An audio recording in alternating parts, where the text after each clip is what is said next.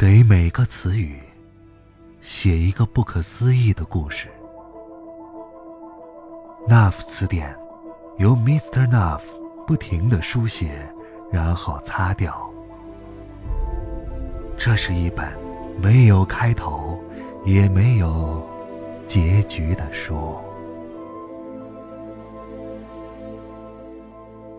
那里并没有月亮和星星，所以。你永远无法到达。这里是 Nuff 词典，我是静波。今晚，Mr. Nuff 继续给大家带来一篇原创故事，名字就叫做《天空》。如果你希望看到更多的脑洞故事，欢迎通过微信公众号搜索添加 “NAV Nuff 词典”。松泉小纯子，长着两颗可爱的虎牙，她很爱笑，一笑露出两个酒窝。这样的女孩子十分受办公室同事的欢迎，对女同事无害，对男同事充满诱惑。她走路的样子很迷人，青春荡漾的腰轻轻扭动。浑圆娇俏的臀，活力十足的颠动着，整个身体宛若一朵风中的花儿，轻轻摇动且充满弹性。小纯子身上淡淡的香味儿，正是二十岁女子才有的纯净的香，但又是她独有的。即使透过办公室里其他女人的香水味儿。也能独立的飘荡着，就像一个白的透明的杯子。任何香水用在他身上都是多余的，他的体香没有任何香水可以媲美。他的皮肤没有一丝瑕疵，宛若天空。柳拿云即使背对着。也能闻到它的香味儿，也能看到它无声的笑容。月亮在枯瘦的枝条上挂着，旁边的金星亮得出奇。这是首尔很普通的冬天的晚上。金冬梅等到店里关门，赶紧跑到公交车站。虽然没风，但是气温很低。在公交车站的广告牌下，他的身影显得很单薄。一个站在垃圾桶旁边吸烟的中年男人，正在举着手机拍月亮和金星。金冬梅听到他在低声自言自语，大概是觉得太美了吧。不过，他感觉到。那个男人转过身来，发现了他，并且假装在拍道路上的风景，其实是在偷拍他的背影。他不自觉地挺直了背。被一个陌生的男人偷拍，并不令他生气。他想：我的脚踝上那个莲花的纹身，不知道他是否能够拍得清楚呢？这些大叔可真是的。可以来搭讪我呀！公交车来了，金冬梅要在公交车上坐四十五分钟。她打开手机，翻看今天到店里来的客人的照片。她会偷拍每一个来电的客人，经常会拍到明星，但她更喜欢拍的是一位太太。她今天来了。金冬梅今天拍了他二十张照片，客人的名字从签字潦草的字迹来看，像是姓安。金冬梅就给他设定了一个文件夹，叫做“安泰的影”。安泰看起来像是六十岁，也像三十岁。他有一头浓密的长发，微卷，披在肩上。但头发中间有一片是白色的，不是染出来的白。即使有这样的一片白发，却丝毫没有增加他的年龄，反而看起来有一种惊心动魄的娇艳，就像是少女脸上的红晕一样迷人。安泰的皮肤出奇的好，看不到一丝纹理。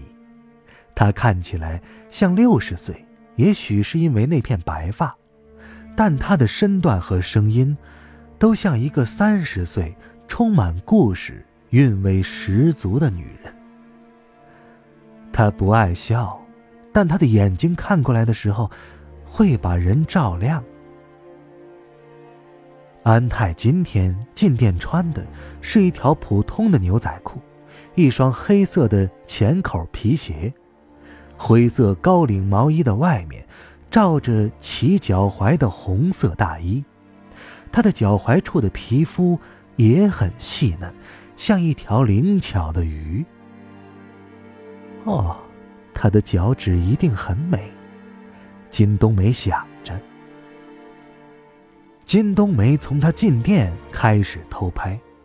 有一次，安泰弯腰看一个人脸的盘子时，紧翘的臀部在牛仔裤的包裹下，像一只刚摘下树的苹果。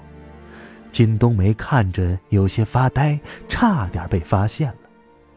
安泰起身的时候，看了一眼金冬梅，眼神像是一片天空。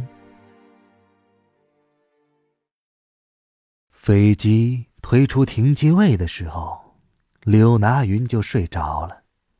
旁边的座位上是一位美艳无比的女子，女子身上散发着黄菊兰的香气，她的膝上摊着一本书，静静的看书。柳拿云被越来越浓烈的黄菊兰的香气唤醒了，他眼角的余光。看了看身边的女子，她的脸泛着微微的光，像一轮月亮。他察觉到他的眼光，身体很轻微的动了一下，掀起一阵空气的涟漪。柳拿云赶紧转过头，看着舷窗外，外面什么都没有，但他并不在意，他想。这应该是他飞行旅途当中第一次实现梦想，那就是旁边坐的是一位美女，而不是一个抠脚大汉。他记得看过一个数据：每个男人都有梦想旅途当中的艳遇，但是邻座定律一般是相反的，几乎百分之百会跟一个。比自己还要粗糙的汉子相互嫌弃的度过一段难熬的旅程。啊，让时间停止吧，刘拿云想着，或者飞机根本就停在空中吧。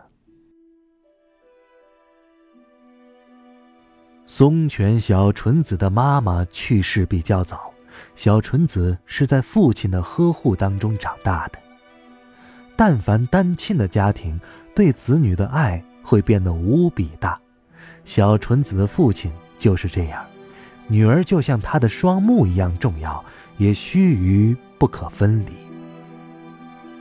小纯子的父亲是个鞋匠，他修鞋子，也帮人定做鞋子。全球各地的买手店都会把小纯子父亲定做的鞋子作为鞋类采购的第一选择。他会根据客人定做的需求复刻一双鞋子出售，每年一百双，售价高昂，但几乎是买不到的。两双完全相同的脚很少见，小纯子的鞋子。都是父亲亲手制作，他每天换一双鞋子，但每年父亲只会选择他出生日那天的鞋子来做一双复刻的鞋。小纯子这双复刻鞋是被一家韩国的买手店预定的。邻座女子看的书吸引了柳拿云。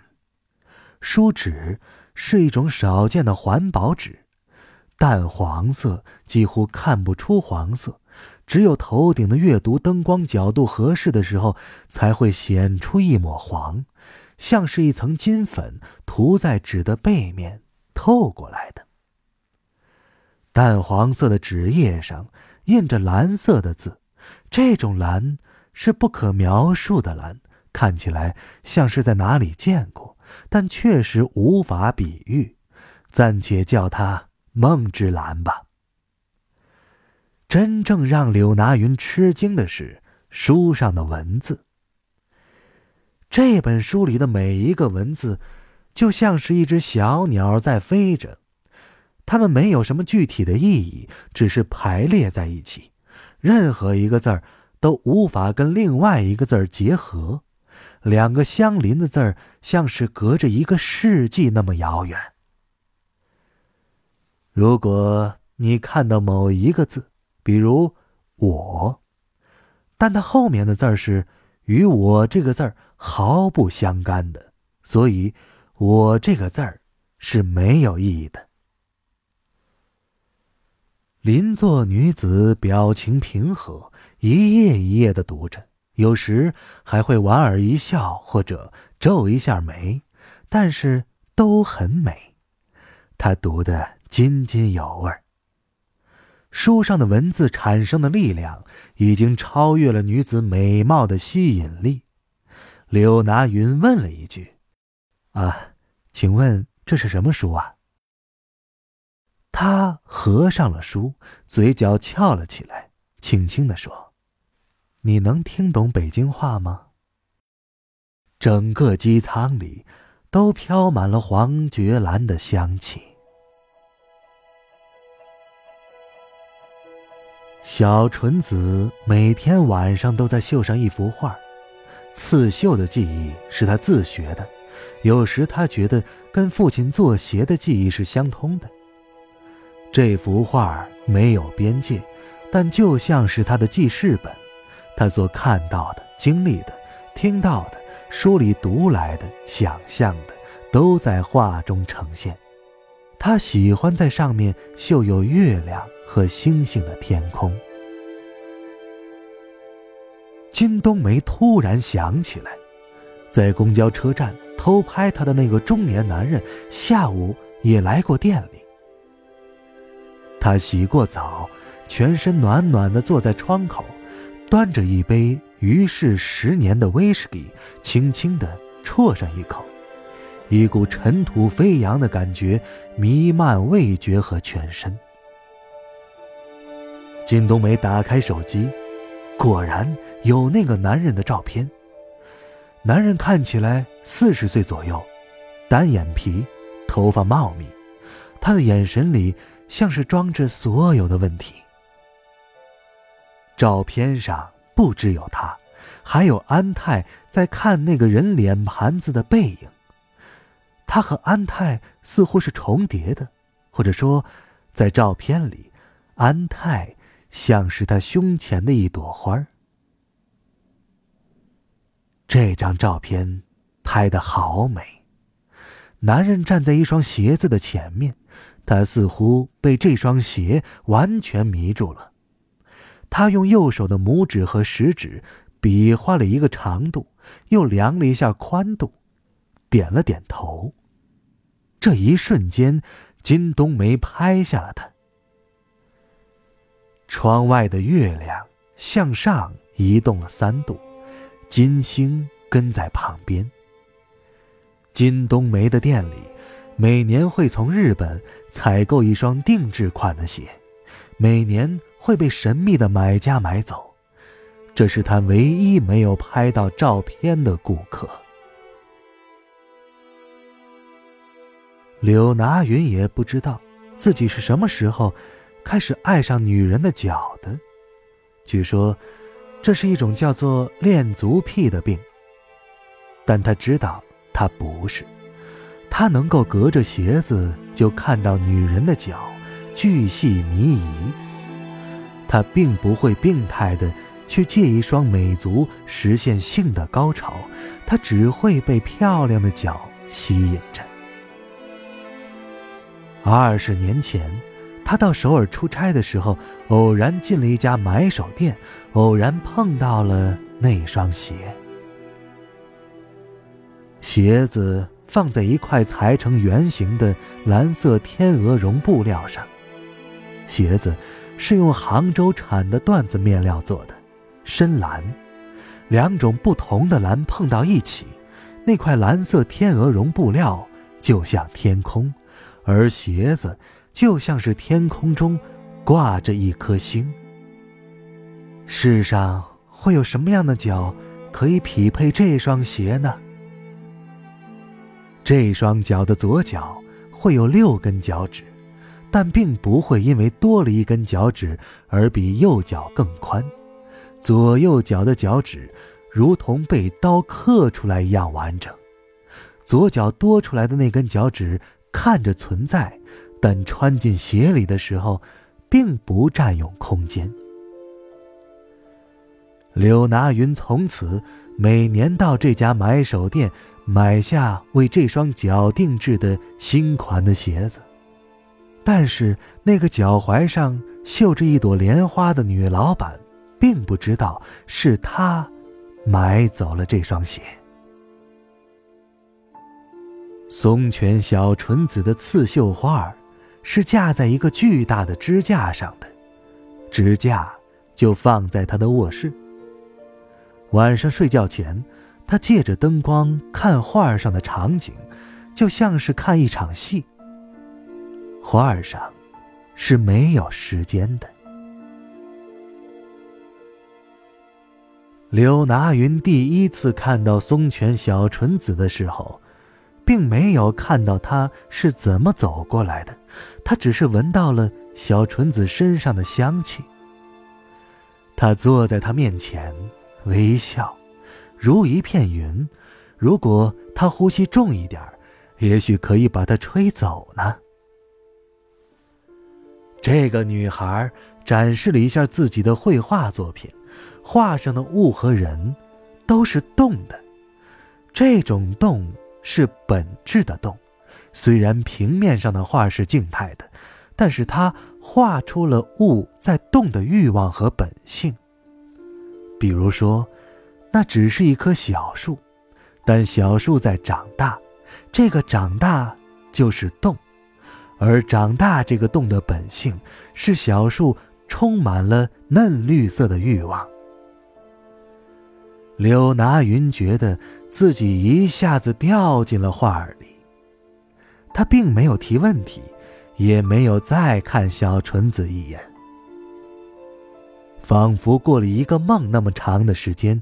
他突然醒过来，说：“啊，我要你了。”小纯子说了谢谢，起身走出的时候，她的脚从白色长裙下露了出来，她的脚踝像一只小兔子。柳拿云知道了，他就是穿那双鞋的人。从飞机舷窗的外面，可以看清柳拿云的脸，也可以看到他身旁座位上那个女子的鼻头和脖颈。女人的半隐的头部线条像一张弓。柳拿云侧对着女子，全身紧绷。他想知道，北京话是什么意思。北京话。就是一种失传已久的语言，我正在研究它。女子说。女子的声音软绵绵的，如同一张网。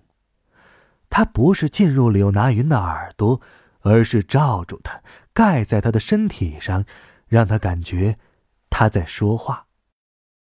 柳拿云说：“啊，我却知道所有的语言。”都是一样的呀，它们只是一种沟通的符号，通过长时间的约定俗成，被大多数人所接受。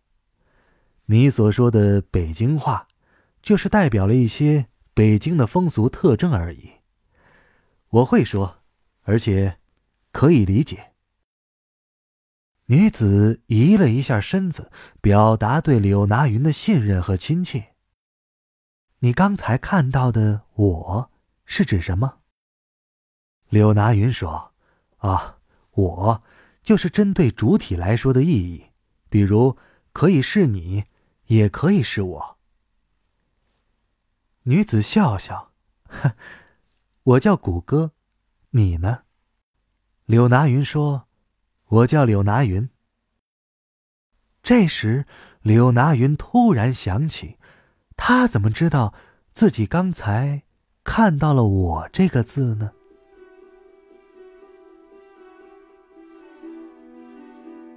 也许是那个中年男人也认出了自己，所以才会在公交车站偷拍吧。金冬梅想着，一个单身的大龄女人。往往会被月亮、星空、酒和一次偶遇打动。在首尔，能够有实力到金冬梅店里消费的顾客，以明星阔太为主，当然也有一些来自亚洲其他城市，比如北京和上海的买手。明星阔太们根本不会在乎价格，他们只追求不同。那些买手们却很在乎价格，因为本来的价格已经很高，他们买回去之后加价太高就难以出手了。这些来自北京、上海的买手，都很像小偷，为了五千韩元会讲价两个小时。那双鞋应该不是被首尔本地人买走的，首尔的顾客数据库里。没有这样一个能够穿得上这双鞋子的人。金冬梅曾经怀疑安泰是这双鞋的买家，但他不是。安泰在他的店里只买餐具，他会把每一样新到的餐具都带回家里，而且安泰的脚虽然很美，但是他穿不了这双鞋。金冬梅想。也许今天偷拍自己的那位大叔，就是买鞋的人吧。他自己甜甜的想，这一定是一个很温暖的男人，他可能是个北京人。金冬梅喝了一口酒，全身的血液奔腾起来。月亮翻过了楼顶，已经看不到了。看不到的月亮是不存在的，金冬梅想。小纯子在画上绣着一架飞机。柳拿云在公交车站拍了买手店那个女老板的照片他放大了照片看她的脚踝，那是一朵莲花。为什么他会把莲花绣成蓝色呢？还从来没看到过蓝色的莲花，柳拿云想。不过，蓝色的莲花绣在一个小兔般的脚踝上，真的是很惊艳。如果盯在那里看，就像是一个深渊。这个女老板的身材不错，即使在冬天厚厚衣服的包裹下，也看得出来她有着丰满的胸和灵巧的腰身。二十年前，她那时还只有十几岁，现在，她还是只有十几岁的样子。不过，这是柳拿云拍到的他的唯一的一张照片。他不会知道我是谁，柳拿云想。他把最新买来的鞋子拿出来，放在桌子上，黑色的方桌中间镶嵌着一块玻璃。鞋子放在上面，就像在云端。仍旧是蓝色缎面的一双鞋，几乎跟之前的鞋子一模一样。但是，他就是觉得每一双鞋都不一样。他每天闻到松泉小纯子的香味时，就在想，他今天不一样了。但是他无法分辨。小纯子身上的香味不浓不淡，远近冷热都不会带来变化。他的脚步是没有声音的。柳拿云没有看到过他穿他买来的鞋子，但他每天的鞋子都不一样。他，就像是柳拿云梦里的人。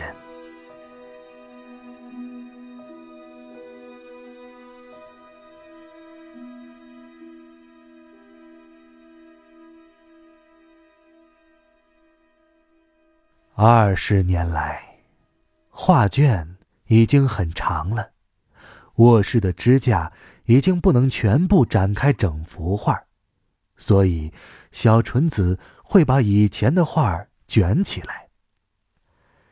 他躺在床上，看着飞机、月亮、金星、首尔，一朵莲花，一个在飞机上睡觉的男人。一双自己想要的蓝色的鞋子，还有一本书。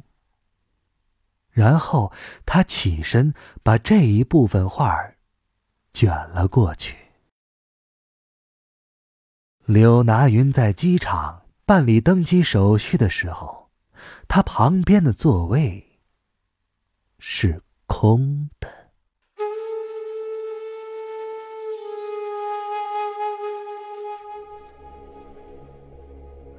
以上故事来自那副词典，这是一本没有开头也没有结局的书。我是静波，咱们下期再会了。